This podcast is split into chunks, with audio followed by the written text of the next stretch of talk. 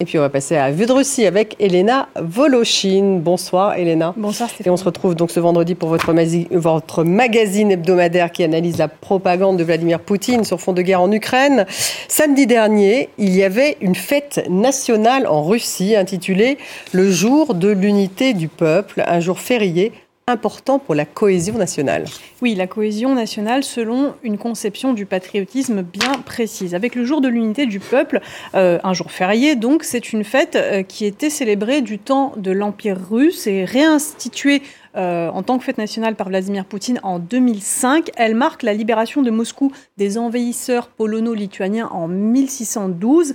Ce 4 novembre était l'occasion pour le président russe d'endosser une fois de plus son habit d'historien. Et parmi les figures historiques qu'il convoque régulièrement, il y a le prince Alexandre Nevsky. Au XIIIe siècle, il a repoussé les campagnes d'invasion euh, suédoise et allemande sur la Rousse. Euh, il aurait euh, mis en place une politique par ailleurs d'entente avec les envahisseurs tataro-mongols. Un choix d'entente avec un Orient potentiellement hostile, mais moins hostile que l'Occident. Cela nous rappelle la position d'un Vladimir Poutine, par exemple, vis à -vis de la Turquie ou de la Chine encore. Écoutez.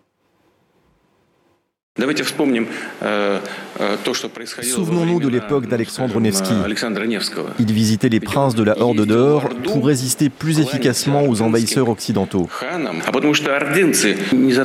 Parce que les Tataro-Mongols ne touchaient pas à l'essentiel, notre langue, nos traditions, notre culture, alors que les envahisseurs occidentaux, eux, voulaient les détruire.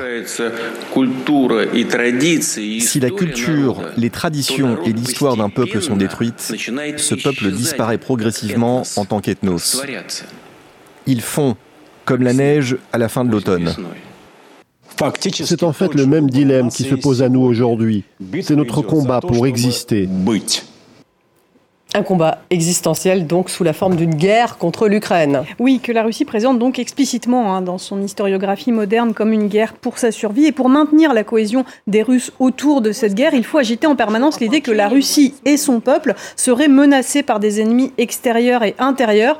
À l'occasion du jour de l'unité du peuple, les émissions d'actualité sur les chaînes de télévision russes ouvraient une fois de plus sur cette thématique. Regardez par exemple les titres de l'émission hebdomadaire Vestinidie, les records d'audience du dimanche soir sur la chaîne étatique russe Russia 1. Pourquoi veulent-ils scinder la Russie? Qui est le principal instigateur? Il faut savoir et comprendre où se situe la racine du mal. Où loge donc cette araignée qui veut à tout prix obtenir notre défaite stratégique sur le champ de bataille? La Finlande construit un mur élevé pour se barricader de la Russie. Le grillage de 3 mètres de haut aura un fil barbelé, des abris blindés et des bunkers. Mais où sont les racines de cette russophobie? La Finlande était un allié sûr et fidèle de l'Allemagne nazie. Quel était l'objet de l'accord entre Mannerheim et Hitler?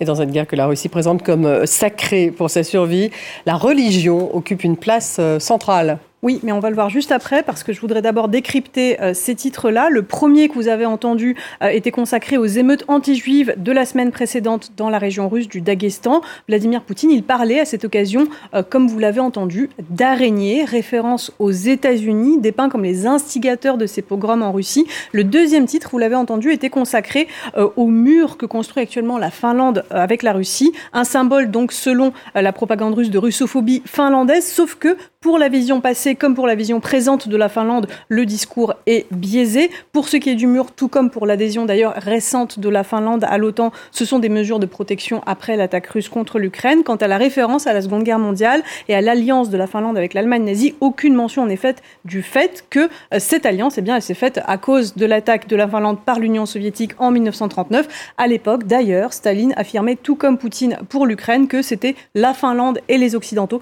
euh, qui avaient attaqué l'URSS et non pas l'URSS qui aurait attaqué la Finlande, un mythe de l'agression préventive, donc au fondement toujours de la propagande russe aujourd'hui. Et voilà pour l'explication. Et donc dans cette guerre, hein, je le disais, la Russie donc euh, pour sa survie, la religion en tout cas occupe une place centrale. Oui, on revient donc à la religion, plutôt le clergé orthodoxe, il faut dire, qui est devenu avec d'autres piliers euh, un pilier euh, donc du régime. À sa tête, le patriarche Kirill prêche les mythes fondateurs de cette guerre d'Ukraine. Le régime met aussi en scène en trois dimensions cette histoire instrumentalisée lors d'une liturgie à Moscou pour ce jour de l'unité euh, du peuple. Kirill, le patriarche, a brandi une icône bien particulière. Regardez.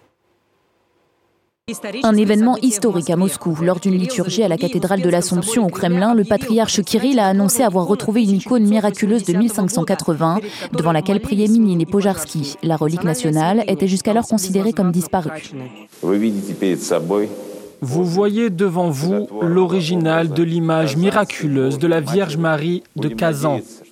Espérons que cette relique garde aussi notre peuple par ces temps troublés et qu'elle protège notre patrie des ennemis extérieurs et intérieurs.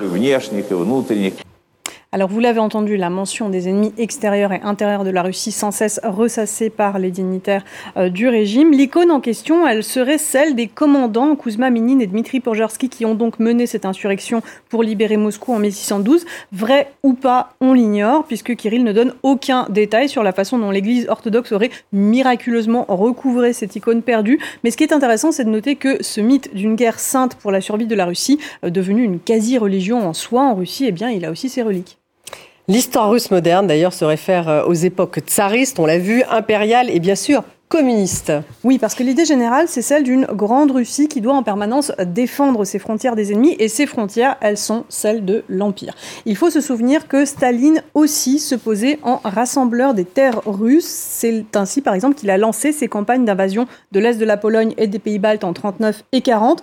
En 34, Staline et son chef du Conseil des commissaires du peuple, Vyacheslav Molotov, euh, ils ont ordonné la création à Moscou d'un gigantesque parc des expositions destinées initialement à présenter le potentiel agricole des pays d'ex-Union soviétique, autrement de tous les peuples qui composaient cet immense pays. Samedi dernier, ce parc des expositions intitulé VDNRA, il a factuellement retrouvé ses fonctions initiales avec une exposition de 300 000 mètres carrés consacrée au potentiel des régions russes, y compris celui des nouvelles régions, comme l'appelle euh, la Russie aujourd'hui, celle d'Ukraine qu'elle a envahie et annexée. L'exposition se tiendra jusqu'au 12 avril 2024. Les chaînes de télévision russes y consacrent bien sûr leurs reportages. Regardez des extraits.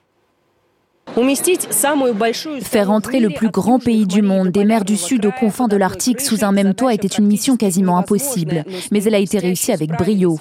Les 89 régions de Russie ont amené le meilleur de ce qu'elles ont à la grandiose exposition intitulée Russie, sur près de 300 000 mètres carrés.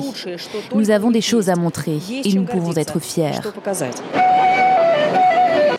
La Russie a appris à faire son vin et chaque année elle réussit de mieux en mieux. 20 vignobles sont représentés et une dégustation est organisée. Vous allez sentir de belles notes au goût caramel fruité. Le jour de l'ouverture, l'exposition Russie a battu tous les records. Il y a eu 190 000 spectateurs, du jamais vu à Vedenra. Je suis submergée de fierté pour mon pays. Il y a tant de choses intéressantes. J'ai envie de visiter chaque région. Franchement, aucune chance pour que notre famille aille à l'étranger ces deux prochaines années. Fierté exacerbée pour le pays, mais une fierté isolationniste vis-à-vis de l'extérieur. Oui, on entend cette visiteuse dire que plus jamais elle ne veut, en tout cas pour le moment, elle ne veut plus voyager à l'étranger. Alors cette exposition, euh, elle était avant tout destinée à attirer les jeunes. On l'a vu, les stands sont, euh, on le voit à l'image, ultra modernes. Tout est monté à grand renfort de technologie. Les écoliers de tous les âges, collégiens, lycéens, ils sont euh, amenés par leurs établissements scolaires. Mais derrière cette vitrine attrayante, il y a bel et bien un message très isolationniste et conservateur témoin les conférences qui sont données euh, par les euh, dignitaires du régime en marge des stands d'exposition. Écoutez par exemple un extrait de celle de Valérie Zorkin, c'est le chef du Conseil constitutionnel russe. Nous voyons tous désormais que le but est de détruire la Russie, à peu près comme cela a été le cas pour l'Union soviétique. Et notre nouvelle réalité exige la mobilisation et des efforts communs de l'État et de la société. Voilà le discours d'une nécessaire communion entre le peuple et l'État contre les ennemis extérieurs et intérieurs. Dans la Russie de Poutine, tout comme dans l'URSS des années 30, ce sont les mêmes discours, ce sont précisément ces éléments de langage qui, servaient à justifier les répressions staliniennes. Et d'ailleurs, le chef du Conseil constitutionnel russe a précisément appelé à durcir davantage encore les lois russes pour les faire correspondre aux réformes constitutionnelles de 2020 qui, à leur tour, ont été au fondement des lois répressives adoptées au moment de l'entrée en guerre ouverte de la Russie contre l'Ukraine. Autre intervention euh, lors de ce salon, de cette exposition, de ce forum, c'est celle de Nikolai Patrouchev, le chef du Conseil de sécurité russe, ex-chef du FSB, les services secrets russes. Écoutez. Notre pays repousse toutes les menaces extérieures et intérieures seulement grâce à sa cohésion, a dit le chef du Conseil de sécurité de Russie. Il y a beaucoup de jeunes dans la salle qui sont nés dans les années 90. C'était des temps troublés. Imaginez-vous, alors que j'étais directeur du FSB, j'étais obligé d'ordonner que les employés de l'académie ne portent pas leurs uniformes dans le métro. Mais le peuple plurinational de Russie s'est uni pour défendre sa patrie. Le peuple s'est uni pour défendre sa patrie contre les ennemis intérieurs, donc ceux qui s'en prenaient aux agents des services secrets russes. Ce discours, il vise en fait à légitimer comme étant représentant des intérêts du peuple le clan dit des Siloviki, l'agentura des euh, services secrets russes hérités de l'ancien régime qui s'est emparé du pouvoir à la fin des années 90 en la personne de Vladimir Poutine, directeur à l'époque, on le rappelle, du FSB. Cette lutte de clans à travers la décennie des années 90 est présentée par le régime poutinien comme une décennie de chaos où la Russie aurait failli disparaître, mais les réformateurs ont perdu euh, cette bataille et dans l'historiographie euh, poutinienne, son accession au pouvoir, elle est désormais synonyme de la survie d'une nation qui risquait de sombrer dans le libéralisme. Euh, je souligne au passage que la référence de Patrouchev au peuple plurinational n'est pas non plus le fruit du hasard, c'est un élément de langage qui vise lui aussi à présenter Poutine comme le rassembleur des peuples de la Grande Russie. En premier lieu, cet élément, il est inclusif du peuple ukrainien que Poutine entend réintégré dans cette Russie plurinationale où les peuples devraient en théorie exister en bonne entente sous la main de fer de Moscou. Merci Elena, c'est tout pour euh, Vue de Russie. On vous retrouve la semaine prochaine. Merci à vous tous de nous avoir suivis.